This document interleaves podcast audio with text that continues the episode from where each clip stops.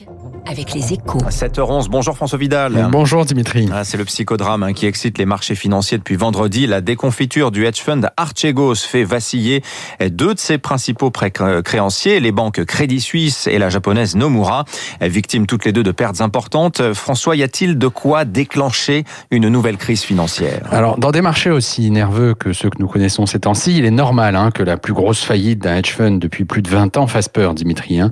Mais autant le dire euh, tout de suite, l'ampleur de ce sinistre n'est pas de nature à provoquer un crack ou une crise bancaire. En l'état de, de ce qu'on connaît du dossier, euh, Crédit Suisse et Nomura ont les reins assez solides pour supporter ce choc. Mais cela ne veut pas dire pour autant que cette affaire ne mérite pas qu'on s'y arrête. Hein. Bien au contraire, c'est en réalité un coup de semonce dont il faut analyser les ressorts pour éviter qu'une réplique de plus forte magnitude ne se reproduise, ne se produise. Justement, François, que nous disent les conséquences de l'effondrement d'Archegos Eh bien que les grandes banques internationales restent exposées au risque de marché. Hein. Depuis la crise financière de 2008, la réglementation a banni les opérations spéculatives des bilans bancaires, les, transférant à la fameuse finance de l'ombre, c'est-à-dire aux hedge funds. Mais dans le même temps, le financement de ces fonds est devenu une activité clé et fortement rémunératrice pour les banques les plus sophistiquées. Aujourd'hui, ce sont Crédit Suisse et Nomura qui s'y sont brûlés les doigts, faute d'un contrôle des risques efficace.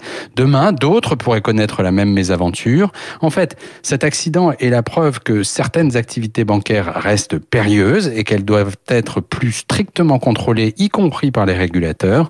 Personne aujourd'hui ne tolérerait le retour du casino banking, alors que l'épidémie nous a utilement rappelé l'importance du rôle des banques dans le financement de l'économie. François Vidal des Échos, merci à vous François. À la une de votre journal ce matin, le plan, le méga plan Biden euh, qui sera présenté demain. Pour l'heure, 7h13 sur Radio Classique, c'est l'heure de